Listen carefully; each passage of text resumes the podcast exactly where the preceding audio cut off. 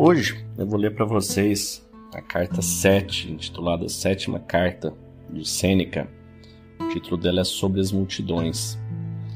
Eu acho, gosto muito dessa carta. Ele tem 124 cartas, né, o Sêneca, que ele em tese escreveu para esse amigo Lucilos. Não se sabe se foram cartas reais, porque não encontraram as respostas das cartas, ou se foram simplesmente ensaios para serem publicados. Mas, em tese, ele está escrevendo para esse amigo Lucílio. E são vários temas, cada carta é um tema. E como cada a forma dele escrever, ele vai abordando vários temas, vai abordando várias frentes até chegar e conseguir concluir aquele tema. Então é de uma riqueza incrível, é impressionante, um dos grandes históricos do Sêneca, acho que a gente já leu umas duas cartas aqui nesse podcast. Hoje nós vamos ler mais essa. E vocês vão perceber o tanto que isso tem a ver com a nossa vida do dia a dia, né? Porque quando fala em multidões, antigamente as multidões elas eram físicas, né? Você teria que estar fisicamente em um local.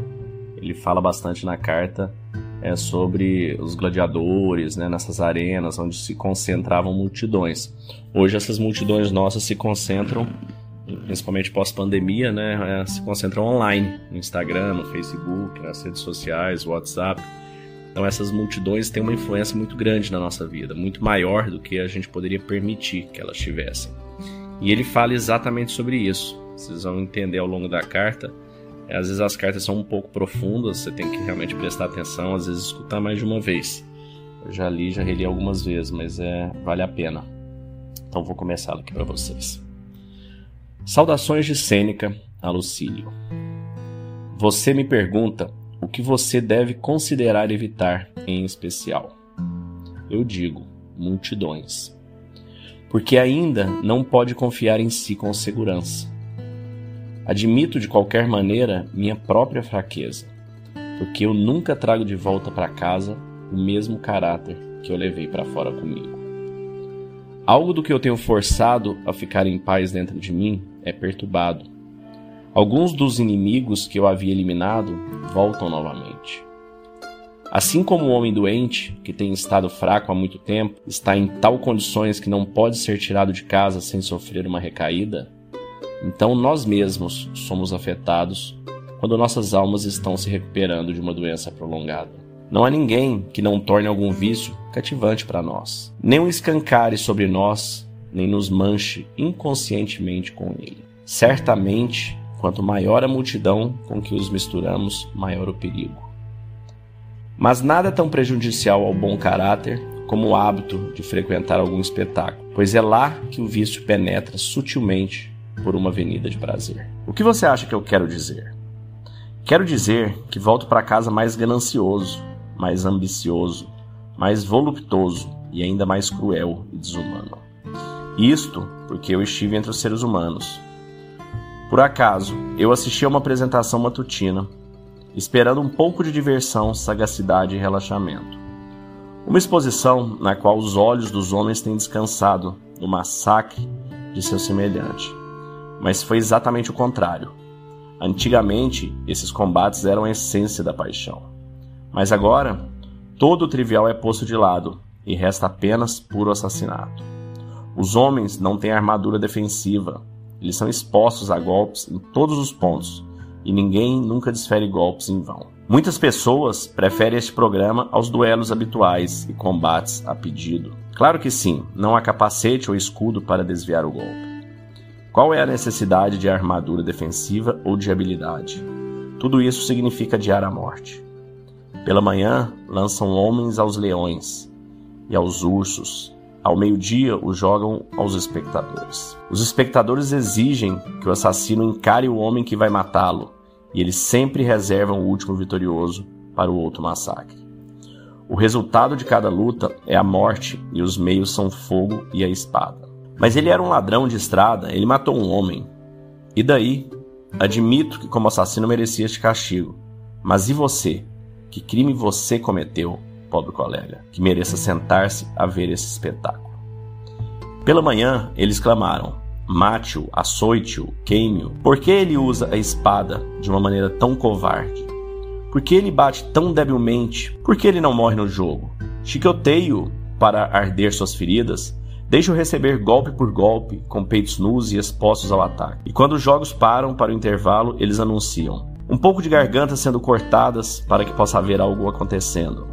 Convenhamos, você não entende sequer esta verdade que o mau exemplo retorna contra a gente? Agradeça aos deuses imortais que você está ensinando crueldade a uma pessoa que não pode aprender. O jovem caráter que não consegue se manter íntegro deve ser resgatado da multidão. É muito fácil tomar o partido da maioria. Mesmo Sócrates, Catão, Lélio poderiam ter sido abandonados em sua força moral por uma multidão que era diferente deles. Tão verdadeiro é que nenhum de nós, por mais que cultivemos nossas habilidades, podemos resistir ao choque de falhas que se acercam, por assim dizer, de tão grande séquito. Muito dano é feito por um único caso de indulgência. O amigo da família, se ele é luxuoso, nos enfraquece sua vida imperceptivelmente. O vizinho, se for rico, desperta nossa cobiça.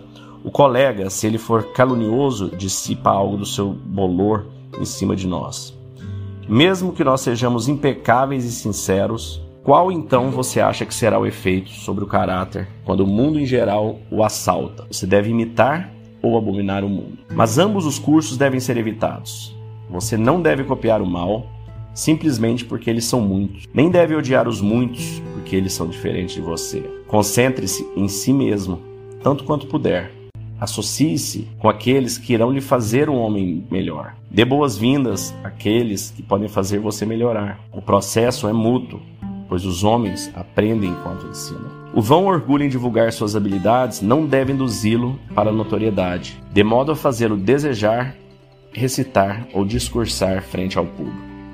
É claro que deveria estar disposto a fazê-lo se você tivesse uma habilidade que se adeque a tal multidão. Mas como ela, não há homem entre eles que possa lhe entender.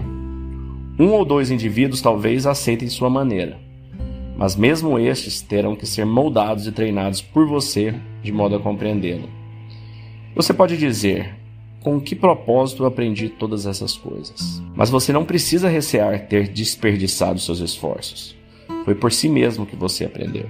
No entanto, para que eu não tenha hoje aprendido exclusivamente para mim, compartilharei com você três excelentes ditados do mesmo sentido geral que me chamaram a atenção. Esta carta lhe dará um deles como pagamento da minha dívida. Os outros dois você pode aceitar como um adiantamento. Demócrito diz: Um homem significa tanto para mim como uma multidão, e uma multidão apenas tanto quanto um homem. O seguinte também foi nobremente falado por ele ou outro, pois é duvidoso quem foi o autor. Eles perguntaram-lhe qual era o objetivo de todo este estudo aplicado a uma arte que alcançaria muito poucos. Ele respondeu: Estou contente com poucos, contente com um, contente com nenhum. O terceiro ditado e também notável é o de Epicuro, escrito a um dos parceiros de seus estudos. Eu escrevo isso não para muitos, mas para você. Cada um de nós é suficiente como público do outro. Coloque essas palavras no coração, Lucílio, que você pode desprezar o prazer que vem dos aplausos da maioria. Muitos homens o louvam, mas você tem alguma razão para estar satisfeito consigo mesmo. Se você é uma pessoa que muitos conseguem entender, suas boas qualidades devem focar para dentro. Seus autênticos bens são internos. Mantenha-se forte, mantenha-se bem. Bom, eu acho que dispensa comentários, né? Vale reescutar, reler essa carta. Quanto que na nossa vida hoje nós estamos susceptíveis, né? À multidão, aos julgamentos, à comparação, à esbanjação nas mídias sociais, né? essa perda de tempo, essas vozes da maioria, tá todo mundo fazendo isso, fazendo aquilo. E a gente vai aos poucos esquecendo que a única coisa que realmente importa é o que nós estamos fazendo como nós estamos nos transformando, nos tornando pessoas melhores. Calma da mente é conexão, é intencionalidade, foco por uma vida que vale a pena ser vivida. Acreditamos que a sociedade está enfrentando desafios significativos, com níveis alarmantes de ansiedade, medo e depressão. Acreditamos que a cura está dentro de cada um de nós e nosso propósito é ajudar as pessoas a encontrarem a serenidade mental como o primeiro passo para reconectar consigo mesmas e alcançar o bem-estar do corpo, da mente e da alma. Acreditamos na transformação individual para a cura coletiva. Dentro da Calma da Mente, nós oferecemos um programa baseado em uma filosofia com mais de 2.300 anos, o estoicismo, apoiado em técnicas de meditação e visualização validadas hoje pela neurociência e pela PNL. Nossa missão é fornecer ferramentas e recursos para que as pessoas encontrem calma interior e vivam com propósito, intencionalidade e foco e conquistem uma vida que vale a pena ser vivida. Para saber mais, entre em calmadamente.com.br ou no QR Code que deve estar aparecendo para você aí e escolha o melhor plano para você, para sua empresa e para sua família.